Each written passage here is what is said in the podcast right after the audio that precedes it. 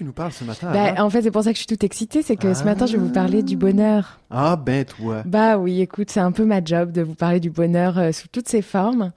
Et alors, euh, ben, euh, ce matin, en fait, euh, si vous voulez, il s'est passé quelque chose de, de fort cette semaine euh, parce que le week-end dernier, j'étais au festival Zéro Déchet.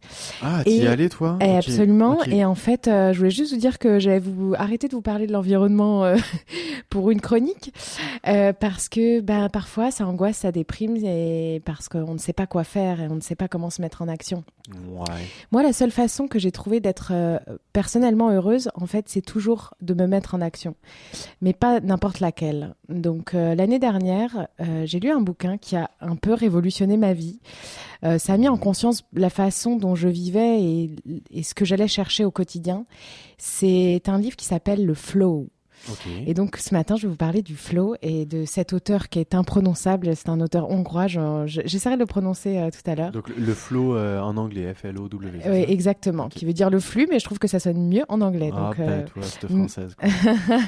et donc, euh, en fait, quand, quand on est dans le flow, pour les non-initiés, c'est un petit peu être dans la zone. Donc, ce qu'il faut comprendre, C'est que chacun est un petit peu l'artisan de son bonheur, de sa qualité de vie, à travers aussi le contrôle de son expérience consciente. Ouais. Et donc, euh, moi, je vais vous parler de la possibilité de se donner et de vivre euh, des expériences qu'on appelle optimales dans, dans le, le flow qui est, qui est de la psychologie positive. Mhm. Donc, euh, ce qui s'est passé après cette semaine, c'est que bah, la neige est arrivée et puis bah, j'ai ressorti mon snowboard. Oh. Et moi, le snowboard, c'est une des activités qui me met le plus dans le flow. Alors, donc, la- en psychologie positive, donc on est avec euh, Mihaly Csikszentmihalyi. Donc, c'est la seule fois où je vous le dirai. Donc, c'est un Hongrois qui est reconnu pour son travail dans l'étude du bonheur et de la créativité. En fait, c'est un peu l'architecte de la notion du flow et euh, il a passé des années de recherche. Il a écrit plus de 290 articles scientifiques sur le sujet. Ah ouais, quand même. Donc, il est reconnu comme le principal chercheur mondial en psychologie positive. Dommage que personne sache prononcer son nom. Ouais, c'est dommage. Donc, on va l'appeler Mihaly. Donc, euh, comment est-ce qu'il a défini le flow? En fait, c'est d'abord un état d'hyper-concentration et ça va être un équilibre entre un défi et une habileté. Donc, vous imaginez un graphique où en abscisse, on va avoir la compétence qu'on a et puis en ordonnée, on va avoir la difficulté. L'axe des X, l'axe des Y. Voilà, Euh, oui. c'est un petit peu plus commun l'axe des X, la- l'axe des Y. Et puis, en fait, euh, au milieu, qu'est-ce qu'on va retrouver? On va retrouver la zone du flow. C'est-à-dire qu'il faut que ce soit suffisamment difficile, mais que ce soit quand même une suffisante prise de risque pour atteindre cet état d'hyperconcentration. Parce qu'en dessous, bah, on s'emmerde, et au-dessus, bah, on angoisse. Donc, le trait Oh, distinctif... j'adore. non, mais c'est vrai, j'adore. Non, mais c'est- exactement ça. Et moi, c'est vrai qu'au quotidien, après avoir lu ce, ce, ce livre l'année dernière que je vous recommande fortement, euh, ben en fait, euh, ça saute aux yeux. C'est-à-dire qu'on cherche toujours un petit peu cette zone dans laquelle on se met un petit peu en, en inconfort pour aller justement chercher cet état d'hyperconcentration. Alors, dans quoi? Bah, Ça peut être, là on parlait du sport et du sport extrême, mais ça peut être dans des choses beaucoup plus... euh, qui qui requièrent pas nécessairement de l'adrénaline non plus. Ça peut être quand on joue à une partie d'échecs, quand on est un bon joueur d'échecs. Ça peut être quand on résout un problème de mathématiques. Mhm. Euh, ça peut être quand on résout une énigme. Une énigme si on aime, par exemple, euh, vous êtes déjà allé aux escape games, aux, aux échappe-toits. Bah, dans les échappe-toits, pendant 60 minutes, on est en hyper concentration et c'est aussi ça qui fait le, le- la, la puissance de ces jeux-là. Et donc, on peut le retrouver aussi en spiritualité quand on va se- essayer de se mettre à méditer. Comme moi, je l'ai quand je fais du yoga. Enfin bref, on peut en fait tout simplement l'avoir dans plein de choses et on vous le souhaite, on le souhaite à tous. C'est aussi de l'avoir au travail. Donc, ce qu'il faut savoir, c'est que le flow, ça peut être aussi un flow de groupe où on peut se donner des objectifs communs et en fait, ça va même dupliquer les- parfois la puissance du flow quand on va réussir à, en équipe, à arriver avec une concentration forte à faire, à faire un certain nombre de choses. Bon, alors, on n'est pas non plus révolutionnaire. euh, donc, cet Hongrois a décrit ça dans les années 70. Mais ce qu'il faut savoir, c'est que dans le Yoga Sutra, hein, qui date de 1700 ans, on avait euh, dans le chapitre, alors, je sais pas qu'on appelle ça, euh, donc le 1.12, Embrace the value of, practice and non-attachment. Donc ça, quand on traduit, bah, ça va être vraiment euh, euh, essayer votre, cette pratique et du non-attachement à ce que vous faites à ce moment-là. C'est-à-dire que euh, les dimensions du flow, en fait, vont être définies par quatre grandes dimensions. La première, c'est l'absorption co- cognitive Mhm. qui va aller avec une absence de préoccupation du soi. Euh, on va avoir une perception altérée du temps. Donc on peut y passer des heures et on, ça, vous est sûrement tous déjà arrivé de relever le nez, de faire oh, mais ça fait trois heures que je suis sur ce truc en train de gosser. Mais et en fait, c'est chouette, on a avancé, on a un sentiment de bien-être à la fin. Mm, mm. Donc ça qui est la dernière dimension. Donc, euh, pour passer un petit peu sur les, sur les aspects de la recherche, c'est difficile de mesurer le flow quand on est scientifique parce que c'est des, des, éléments qui sont de nature instable. C'est une hyper concentration soutenue.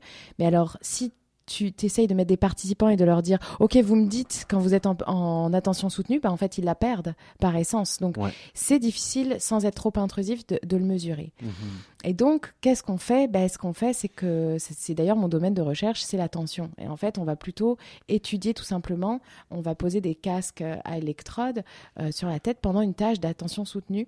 Et puis on va les mesurer. La connectivité du cerveau notamment sur un réseau qui s'appelle le frontal pariétal qui va être cette, connectivité euh, du contrôle cognitif, puisque c'est très important dans le flow. Donc, mhm. on va décider de faire quelque chose et on va s'y tenir, etc., se concentrer.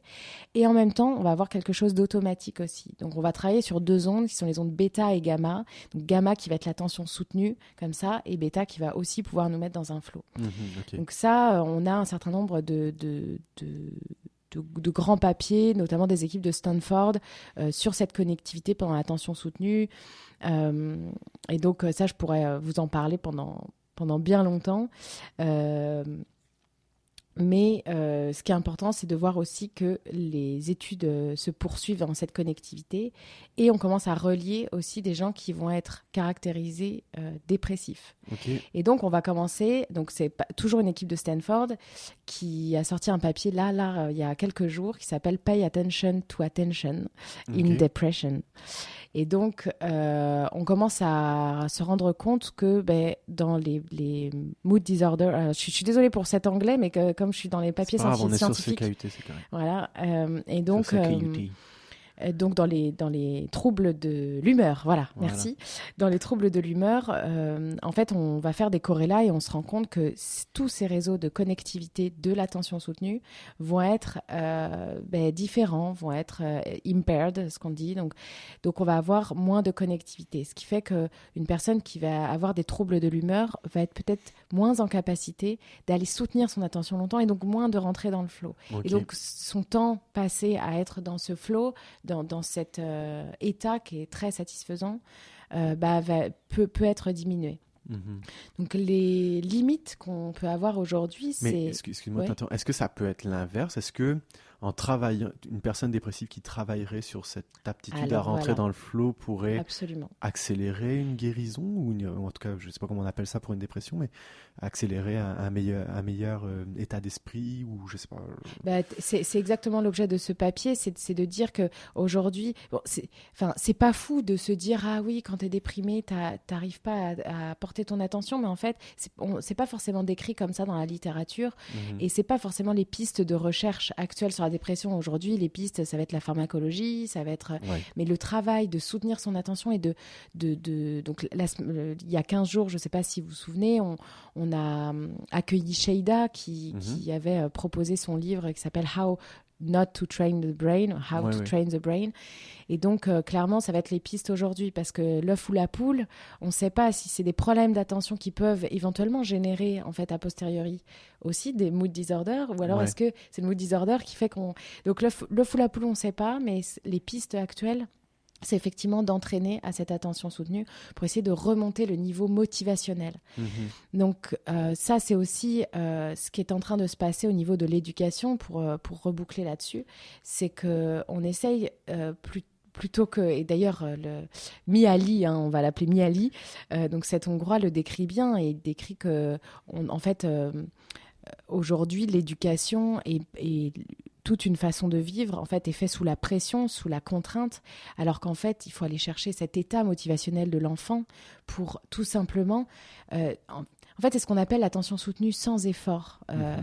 euh, dans le en, science Parce qu'effectivement, si on te dit, OK, planche sur, ce, sur, sur, ce, cet exercice de maths et que tu n'en as pas du tout envie, que c'est pas le moment, que ça t'intéresse pas, que tu connais pas le défi, en fait, tu es là, ça te fait chier et tu pas dedans, tu y vas avec effort.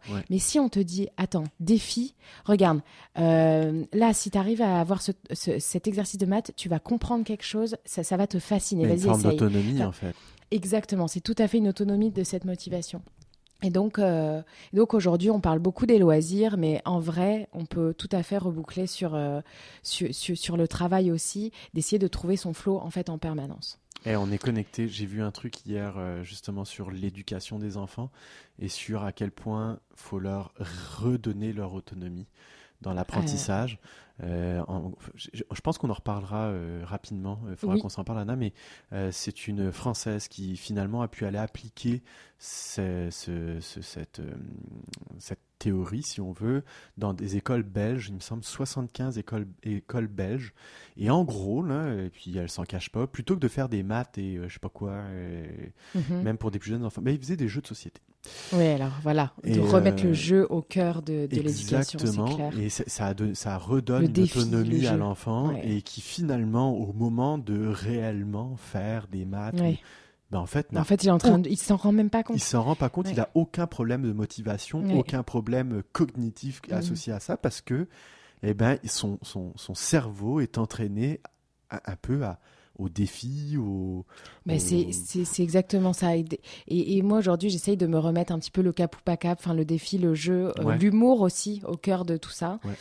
Euh, donc, euh, je voudrais vous laisser sur une citation qui de Nelson Mandela, hein, parce que je choisis toujours les grands, qui dit c'est une vertu précieuse que de rendre les autres heureux. En faisant scintiller notre lumière, nous offrons aux autres la possibilité d'en faire autant.